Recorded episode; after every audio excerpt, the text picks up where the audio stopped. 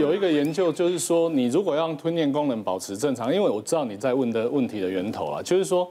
你一定哈，就是要咀嚼，嗯，你咀嚼它才会让吞咽的功能好。有的人因为我可能年纪越来越大，我牙口功能不好，嗯，所以我东西都挑很软，不太用咬的，不太用咬的就可以吞，嗯，所以你会发现常常在做牙齿的人，他那一段时间他有的人戴牙套不舒服嘛，他那时候不太咀嚼，嗯，那一段时间其实也很容易呛到。因为像之前我在国中的时候，我就曾经有因为那种那个放学回来，不是看到那个姥姥煮好的一锅鱼汤就很兴奋。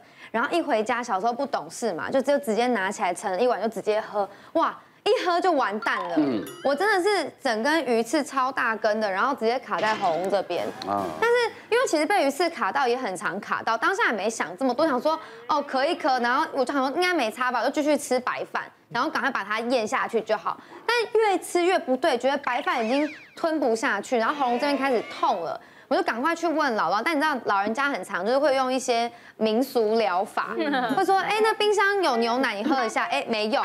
我说不行不行，那牛奶很冰，喝下去更痛。然后再来他就说，那不然你喝喝看醋，醋可以软化什么东西怎样的？对对对。然后我就喝醋，哇。这醋喝下去更不得了，我觉得我喉咙像在被火烧的感觉。哦。然后当下呢，其实真的也不知道该怎么办。可是我问他们，他们说：“哎呀，这个被鱼刺卡到很正常啦，就是叫我也不要大惊小怪。”他说：“你不然你就去睡觉休息一下就好了。”嗯。所以我想说：“哦，好吧。”他因为我一直说我们要不要去看医生，他说不用啦，鱼刺从小被卡到大很正常，就是一直跟我讲说你就去睡觉。明天早上起床，哎，躺一躺，那个刺就会自己滑进去了。我就想说，好吧，因为才国中，其实真的也不懂事，所以我就就是也就是就也不疑有他，我就真的去睡觉了。睡觉完，隔天起来，哇，我早上起来，我一点声音都没有，然后我整个晚上都觉得我的喉咙在在烧，非常非常的刺痛，而且是很剧烈的。然后那时候我就跟我就我就一直就是跟妈妈说，妈妈就是就我也讲不声，我脚踏，然后我就一直比我的喉咙，我就一直哭一直哭，我妈就赶快带我去急诊，然后医生一看才说，哇，你这个怎么是不是有用什么东西腐蚀啊，还是怎样？因为一直喝那个醋嘛，这种苹果醋、柠檬醋，然后家里本身已经有伤口了嘛，对，各种醋都喝，然后真的隔天真的痛到不行，然后医生就说我这个很危险，他就赶快帮我拿东西，就是这样夹出来，然后说那。一根刺这么大根，非常粗。它如果是一般那种小小的鱼刺，当然就是吃几口放下去是没问题。但如果是这么大根的鱼刺，基本上就真的要赶快就医。嗯。然后我因为这样，后来有一个月，我基本上我喉咙是发不太出声音，就是我有点受伤，我喉咙受伤了。对，我也我也曾经试过，以前都是靠这样，可是那天怎么吞都吞不下去了。对。我就开车，我赶不赶不完了嘛。嗯。我就开车去耳鼻喉科来。对，就好就拿一下，对，就是那趟路你要跑，不然你有的人甚至说啊，那么要睡觉就好了，就第二天烂更多。嗯，给大家看一下，这是我们夹鱼翅用的鱼翅夹。它可以看它，呃，它很弯，它有一个弧度。嗯，它其实这个弧度是为了从病人的嘴巴伸进去，顺着舌头，嗯，贴着舌头，然后弯到后面去，像舌根，因为舌根其实是很容易卡鱼刺的，对吗？嗯，对，然后进去里面就可以去把这个鱼刺做一个移除的动作。现在很，现在半夜急诊常常就会有这样的案例。对对，然后也有假牙掉进去的啊，对对，假牙掉进去，假牙吞进去，假牙吞到食道卡在食道，那很危险的。对对对，可是有的鱼刺是不是深到你没办法夹？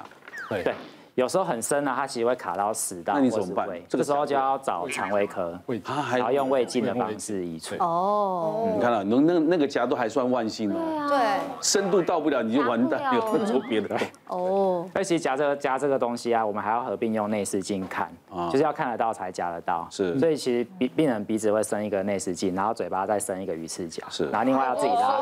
也就是说，其实你不要到这个程度的时候，你还要去喝什么东西吃吞饭，它有可能会越吞越底，越吞越底，有可能啊。那其实很多人都会都会有疑惑，就是我喉咙好像有点不舒服，那我到底是伤口的痛还是异物的痛？嗯，基本上建议就是你只要还有不舒服，你就来急诊要检查。对，因为我们也遇过真的刺得很深，刺到食道的，然后还有真的，你如果真的觉得你那个刺没有那么小根的话，不要去乱。哦，你的意思说它在里面可能肉眼也不一定看得到的。有对，可是有时候其实你在。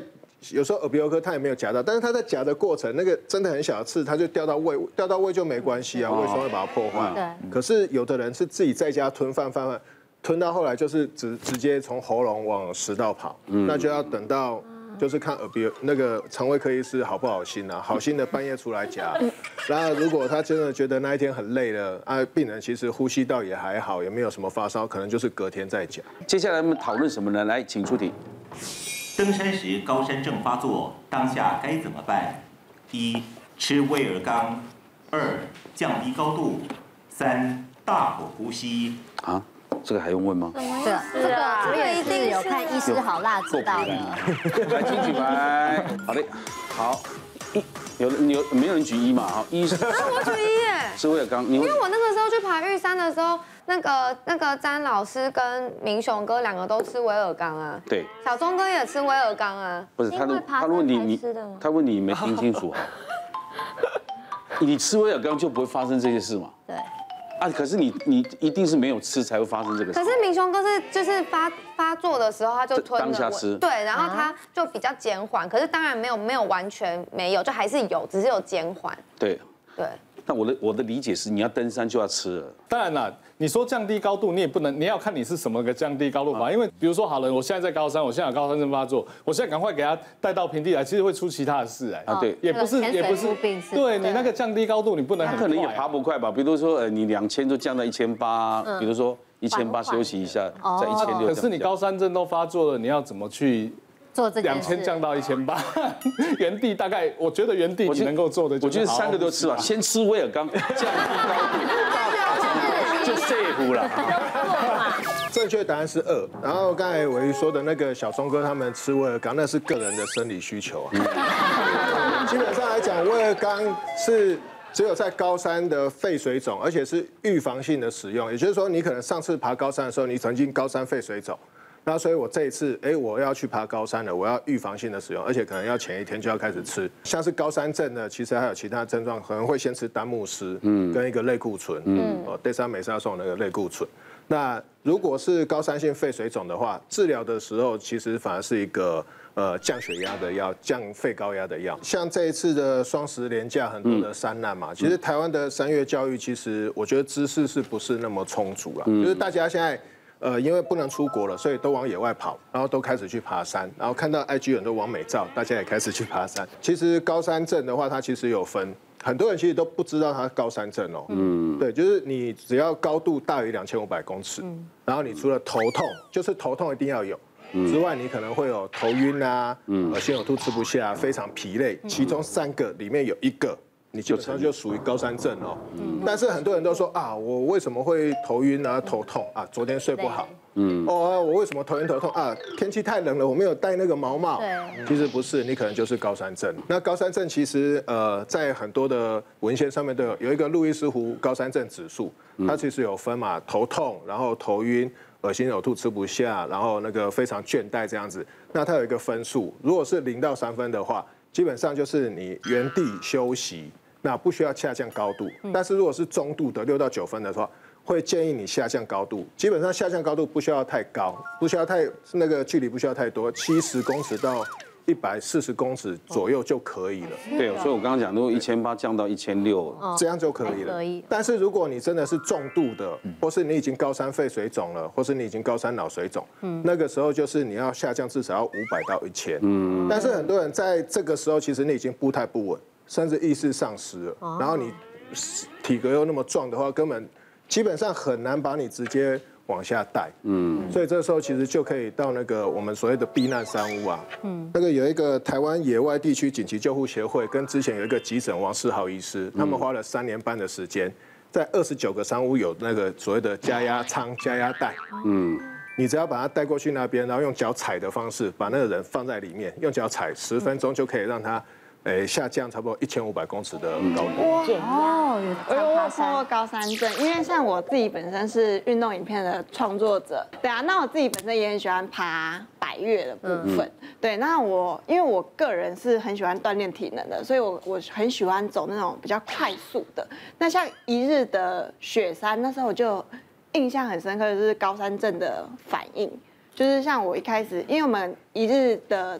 登顶，其实那个上升速度非常快，嗯，有时候你一下就上升可能一千五以上，哦，对对对，你从因为武陵农场嘛，然后直接上到三千八，对，所以其实是上升速度是非常快，而且温度会降很快啊。嗯，对。可是因为你其实，在行走比较不会感觉到冷，因为好像一起哎，身高一百一一百一百降零点七啊，零点六，零点二，零点六。可是你一直在走，其实我们比较不会感觉到冷，但是海拔会降得很快，因为可能说我们四到五个小时就可以爬到这么高了。嗯，对。那你一下就爬升一千多，那就是很容易会有高山症的反应，尤其高山症它是。